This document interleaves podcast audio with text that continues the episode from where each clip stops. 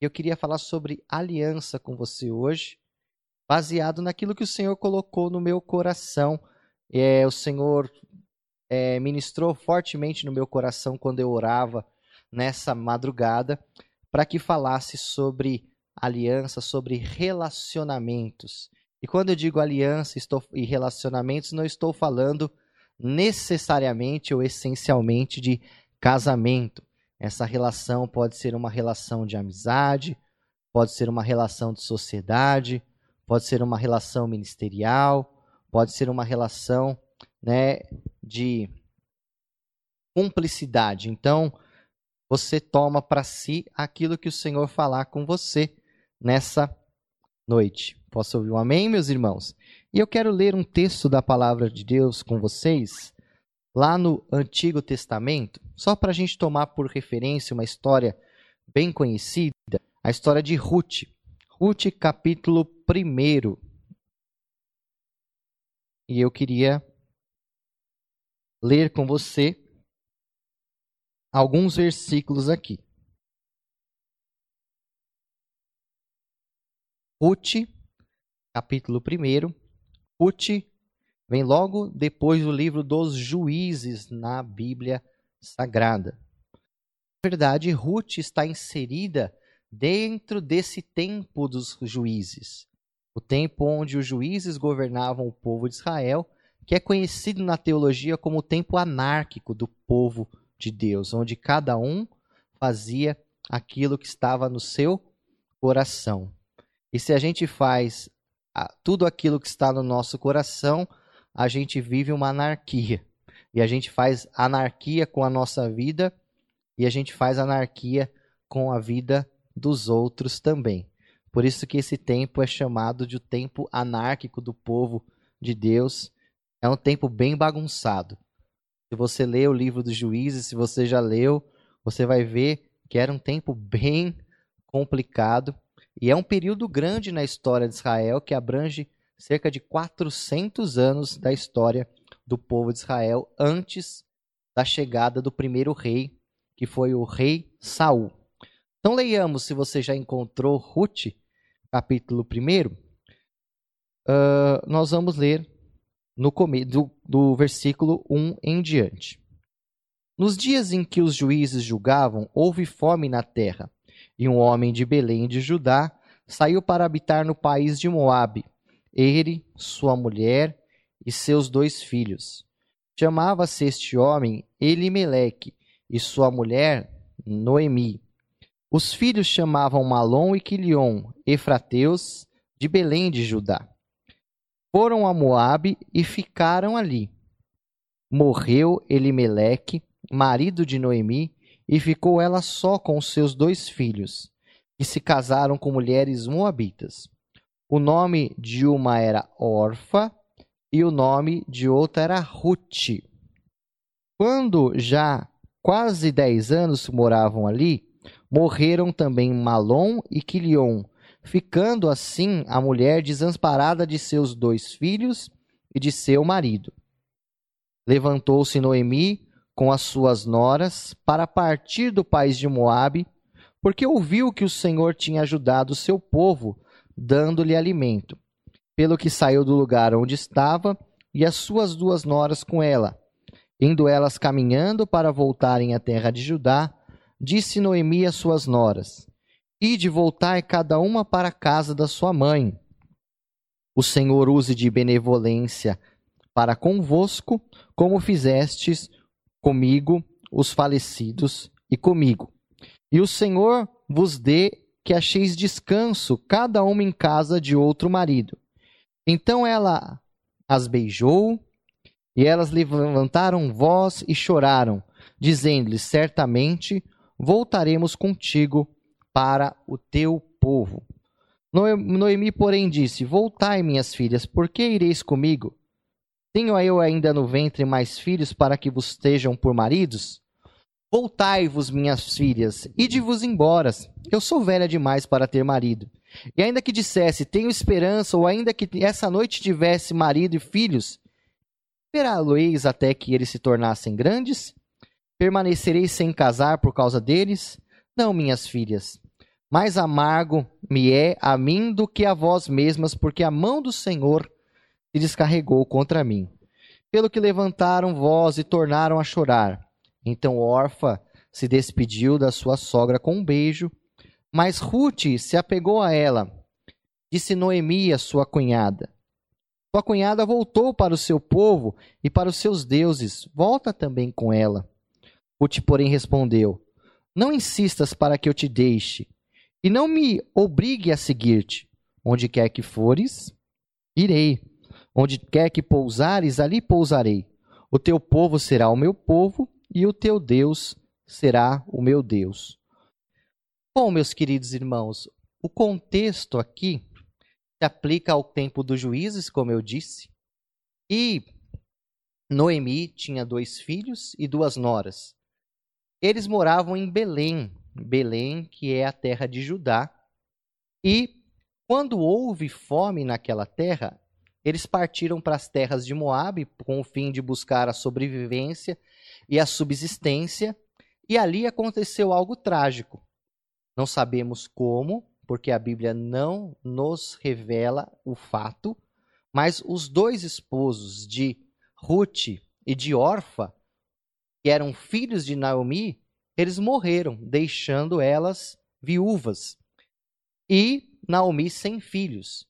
Elas então retornam para a terra, para a sua terra natal, para a terra de Judá, porque eles têm notícia de que o Senhor se lembrou do seu povo e havia passado o tempo da fome. Quando elas estão chegando ali na terra de Judá, Noemi então fala com elas, fala: "Olha, Ruth, órfã, eu já sou velha. Os meus filhos morreram. Vocês não têm mais nenhuma obrigação para comigo. Eu não tenho mais como gerar filhos para que vocês se casem. Eu sou amaldiçoada de Deus. Ela até chega a dizer: ó, não me chama mais de Noemi, porque Noemi significa agradável. Me chama de Mara, que, significa amarga. E ela, olha, vão embora, vai cuidar cada uma da sua vida e deixa que eu vou seguir a minha trajetória. E Orfa sente muito aquilo, chora com Noemi e vai embora, segue o seu caminho. Mas Ruth tem uma postura diferente. Ela se apega à sua sogra. Se você for estudar o contexto bíblico, você vai ver que a sogra era uma figura de autoridade no Antigo Testamento, na cultura patriarcal. E ela se apega à sua sogra e ela fala: Não, olha, para onde você for eu vou também, aonde você deitar eu também vou deitar, o seu Deus também é o meu Deus, e se não for a morte, nada vai me separar de ti. Ruth era moabita, mas parece que nesse momento ela tinha conhecido o Deus de Israel e se convertido a Deus quando ela fala para sua sogra Noemi: Olha, o seu Deus vai ser também o meu Deus. E ali elas começam uma nova trajetória. Se você for ler o livro de Ruth, que é um livro maravilhoso, você vai ver que Ruth, após esses eventos, conhece um homem chamado Boaz. Esse homem se casa com ela, traz herança na terra e ela então é restituída tanto na sua questão é, emocional quanto na sua questão material. E Ruth, por causa dessa fidelidade a Noemi, escreve uma história que permanece. Enquanto que Orfa escreveu a sua história até o primeiro capítulo, a história de Ruth permanece até os dias de hoje, porque Ruth foi incluída na história de Israel. Então a gente tem o livro de Ruth no cânon bíblico. E Ruth também passou a ser a bisavó do rei Davi, mãe de Jessé, né? E foi a bisavó do rei Davi e também faz parte da genealogia do nosso Senhor Jesus. Então, Ruth, por causa daquela atitude, ela escreveu uma história que permanece. Ela, através daquela relação com a sua sogra de fidelidade e aquela relação com Deus, ela escreveu uma história que ecoa para nós até os dias de hoje. Então eu fiz uma panorâmica dessa história para a gente tentar aplicar ela aqui de uma forma prática, porque eu creio que é isso que o Senhor quer ministrar aos nossos corações, pelo menos em um ponto. Aliança, as alianças verdadeiras, as alianças firmadas por Deus, as, as alianças que vêm de Deus e que têm propósitos de Deus, elas são sustentadas pela fidelidade e não pelos sentimentos. Se Ruth seguisse os seus próprios sentimentos e os sentimentos da sua própria sogra, ela com certeza teria desfeito essa aliança e ela não teria construído essa história de longevidade. E muitas vezes, irmãos, nós construímos relacionamentos e construímos alianças baseado nos nossos sentimentos, em sentir alguma coisa ou estar sentindo ou deixando de sentir. Mas Jeremias 17, no versículo 9, fala que enganoso é o coração do homem, mais corrupto do que qualquer outra coisa. Você já foi enganado pelo seu próprio sentimento? Você já foi traído pelos seus próprios sentimentos, pelo seu próprio sentir? Você sentia e tinha certeza de algo e de repente aquele sentimento se traduziu em, uma, em um engano, em um equívoco, em algo que não se sustentou depois? Pois é, todas as vezes que a gente firma os nossos relacionamentos ou as nossas alianças somente baseado naquilo que nós sentimos, a tendência é essa aliança não se sustentar, é essa aliança se partir e essa aliança ser desfeita. Por isso, uma aliança verdadeira não se sustenta por sentimentos. Ruth não deixou que aquele sentimento de Noemi, aquele sentimento onde ela se sentia amarga, onde ela se sentia sem nada para oferecer, tomasse conta daquela aliança, mas ela firmou-se na fidelidade e no propósito. Posso ouvir um amém? Uma segunda chave aqui é que uma aliança verdadeira, ela não se sustenta pelas circunstâncias. Porque assim como os sentimentos, as circunstâncias mudam, meus irmãos. Nós vivemos a transição contínua das circunstâncias. Nós estamos vivendo aqui uma circunstância, como igreja, e também como sociedade, como nação e como humanidade. E se alguém dissesse, por exemplo, isso em dezembro de 2019, a gente ia falar, tá amarrado. Sai pra lá. Se alguém, se algum guru, se algum é, adivinho, se algum profeta falasse, ó, oh, o ano de 2020 vai ser pior que o de 2019, a gente fala, sai pra lá, o ano de 2019 já foi tão complicado, amarrado, né? Porque a gente ouve, não, esse vai ser o melhor ano da sua vida, é, 12 anos de bênção. Cadê o pessoal que fez a campanha? Eu quero pegar o pessoal que fez a campanha dos 12, 12, 12 meses de bênção. Mas não deu certo, irmão. Mas Deus tem nos abençoado mesmo assim. Mas eu não vi ninguém profetizar isso não. Mas enfim, irmãos, brincadeiras à parte, nós estamos dentro de um contexto, de uma situação que com certeza ninguém previu. E a vida é assim, as circunstâncias elas mudam. Às vezes nós estamos vivendo um tempo de bonança, aí de repente vem um tempo de, de acidente, de assalto. O que é assalto? Não é quando alguém simplesmente assalta e rouba, de vo rouba você. Assalto é quando uma realidade da sua vida é tirada, é subtraída. Foi o que aconteceu com essas moças aqui. Os seus maridos morreram. Talvez numa guerra, talvez de uma doença, talvez de uma epidemia. Eu não sei. Mas as circunstâncias naquela, naquela, na vida daquela família elas foram alteradas drasticamente. E assim é a vida, as vidas circunstâncias vão mudando. Mas quando a gente tem uma aliança que transcende as circunstâncias, ela, ela permanece. É aquele voto, né? É, na saúde, na doença, na riqueza, na pobreza. Alianças verdadeiras, elas se sustentam justamente quando elas estão acima das circunstâncias. Quando ela não depende das circunstâncias para existir. Veja que a aliança de Orfa com Ruth, ela era circunstancial. Enquanto aquela circunstância a favorecia de alguma forma, ela permaneceu aliançada com, com Ruth. Mas quando a, a circunstância mudou, ela também mudou a sua posição. E relacionamentos longevos, eles não se sustentam se a gente mudar de acordo com as circunstâncias. Posso ouvir um amém, meus irmãos?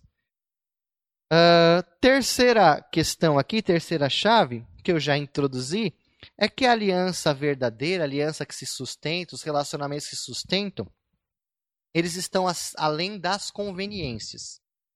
Então, enquanto Naomi ou Noemi, eu gosto de Naomi, não sei porquê, porque existem essas duas traduções.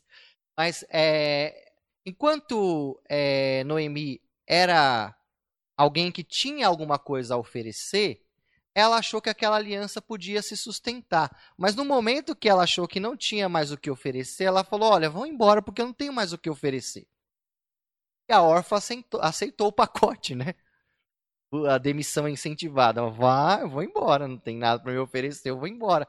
Só que a Ruth se apegou, por quê? Porque a relação delas era uma relação que estava acima das conveniências estava acima do que um podia proporcionar para o outro. Era uma, era uma relação de propósitos, era uma relação de amor, era uma relação verdadeira. E, infelizmente, irmãos, nós vivemos, desde que somos humanos, relações, né, desde que a humanidade existe, relações que são muitas vezes baseadas em interesse. Quanto eu tenho alguma coisa para oferecer, eu sou, né, conveniente. Na hora que eu não sirvo mais e não consigo oferecer mais e não consigo preencher os seus pré-requisitos ou os pré-requisitos da outra pessoa, aquela relação deixa de existir. É, tem até um provérbio né, popular que diz assim: se você quiser saber né, quantos contatos você tem, dê uma festa. Aí você vai saber. Hoje em dia não sei, né? Porque precisa ser muito amigo para ir na festa hoje.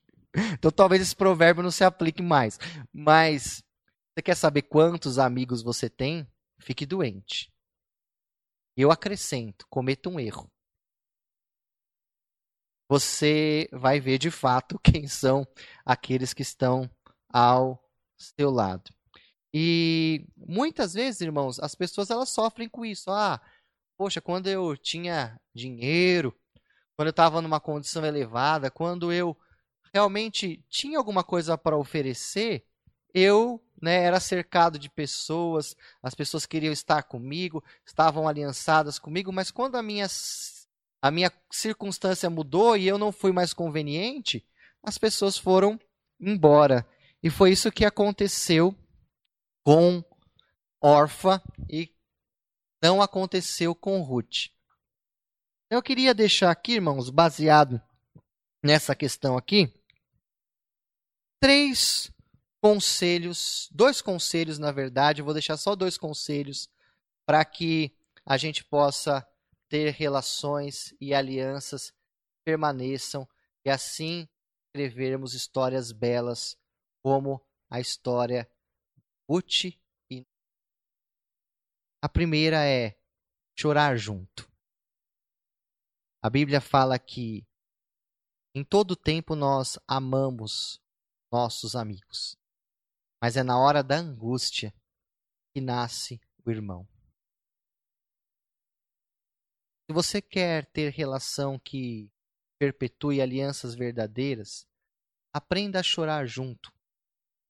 No momento da dor, no momento da dificuldade, no momento da provação, no momento da adversidade, momento onde as situações estão complicadas. Ore junto, se aproxime na hora da angústia. Deus, ele não nos rejeita na hora da nossa dor. Eu gosto de um texto que diz em Salmos que ele é o socorro bem presente na hora da angústia. Deus está presente em todos os momentos da nossa vida. Mas o texto diz que na angústia, na adversidade, ele está bem presente. Então ele se aproxima de nós de uma forma especial. Às vezes não para nos livrar do choro, mas para nos consolar do choro. Não para nos livrar da adversidade, mas para nos ajudar a enfrentar a adversidade. Deus se aproxima de nós quando nós estamos de fato vivendo um dia de choro, um dia de luto. E aquele que chora com você no dia da sua angústia, no dia da sua dor, com certeza é alguém que você deve cultivar e que você deve desejar ter perto por você. E, meu querido irmão, tenha perto de você e lute para manter as relações daquelas pessoas que se alinham com os propósitos de Deus para sua vida. Não importa o que você sinta, não importam as circunstâncias e não importe as conveniências. Tira o mesmo propósito, mesmo obje objetivo, mesmo sentimento e o mesmo caminhar Lute para que essa aliança se mantenha, porque com certeza Deus une propósitos e esses propósitos em unidade, esses propósitos é, operacionalizados juntos, eles vão trazer histórias que glorificam o nome de Jesus e vão trazer histórias de conquistas, vão trazer histórias de sucesso, vão trazer histórias de superação, vão trazer histórias maravilhosas o propósito de Ruth, o propósito de estar junto com Noemi e de reconstruir a sua vida, trouxe para elas uma bênção maravilhosa, que foi o encontro com o resgatador. O resgatador foi Boaz, que resgatou Ruth, resgatou a dignidade, a história, salvou elas da condição da viuvez e da miséria. Oh, meus irmãos, nós temos o nosso Boaz, aquele que nos resgatou, aquele que nos tirou da nossa, da, nossa condição de vergonha, de opróbrio. E o nosso Boaz chama Jesus Cristo. Assim como Boaz pagou o preço por Ruth, Jesus pagou o preço por mim e por você. Nos comprou para Ele e nos tirou da vergonha, colocou na honra de sermos chamados de seus filhos. Assim, Ruth foi resgatada por Boaz para pertencer à genealogia da família de Cristo. Então, meus irmãos, essa foi a mensagem simples e do coração de Deus para sua vida. E eu não sei por que, que o Senhor direcionou ela hoje. Como eu disse no domingo, eu nunca sei, mas Ele sempre sabe. Isso é o mais importante que ele possa aplicar essa mensagem no seu coração e que você possa ouvir a voz dele. Se há alguma relação partida hoje, alguma relação né, em conflito, você possa receber a cura do Senhor em nome de Jesus, você possa aplicar essas chaves na sua vida. Nós vamos orar e eu queria que você orasse agora, baseado naquilo que o Senhor falou contigo.